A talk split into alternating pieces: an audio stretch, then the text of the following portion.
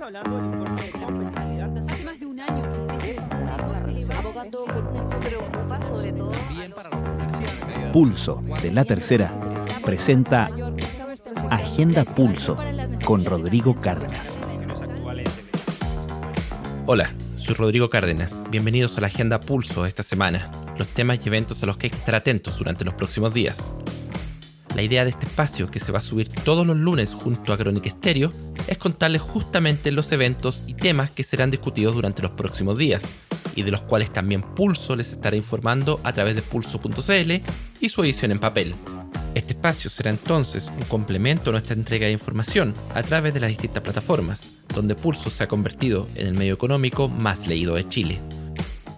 Entre lo más relevante de esta semana es que continúan las negociaciones y tratativas para acercar posiciones respecto del nuevo salario mínimo.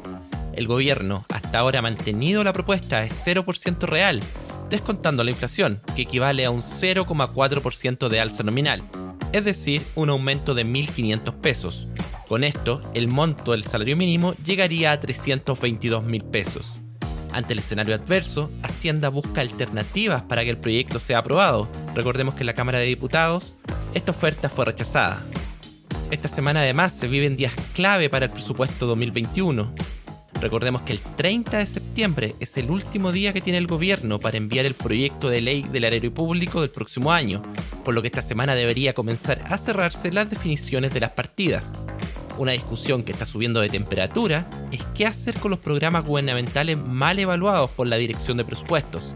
Desde el Ministerio de Hacienda han insinuado que se deben replantear o cerrar, idea que no encontró ningún piso en la oposición, que argumenta que eso puede dejar a trabajadores del sector público cesantes. Además, una nueva medición sobre focalización de programas realizada por la Dirección de Presupuestos la semana pasada indicó que cerca del 40% no está bien focalizado. Sin embargo, hasta el viernes pasado aún no estaban disponibles esos detalles. Con la salida de cuarentena de más comunas en la región metropolitana, se espera una mayor reactivación de las obras de construcción inmobiliaria en el país. Destaca la comuna de Independencia, que alberga decenas de obras de departamentos. Hasta la semana pasada, más de la mitad de los cerca de 700 proyectos de la región metropolitana habían pedido autorización para retomar las obras. Sobre la aerolínea LATAM, luego que se aprobara el plan de financiamiento DIP, los equipos legales comenzarán a trabajar ahora en la segunda parte de la reorganización, que consiste en el plan de pago a los acreedores y el modelo de negocio para cuando se supere la crisis. Hay historias que no pueden esperar. Infórmate en la tercera PM, el diario digital de la tarde, un espacio donde golpes noticiosos, contenidos exclusivos, una mirada analítica a los hechos y un minucioso fact-checking se encuentran. De lunes a viernes desde las 14 horas en latercera.com. La Tercera, más que un diario.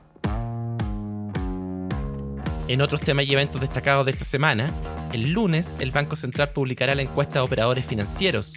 Ese mismo día se llevará a cabo el Business Revolution Week, realizado por Sinacofi y CMS.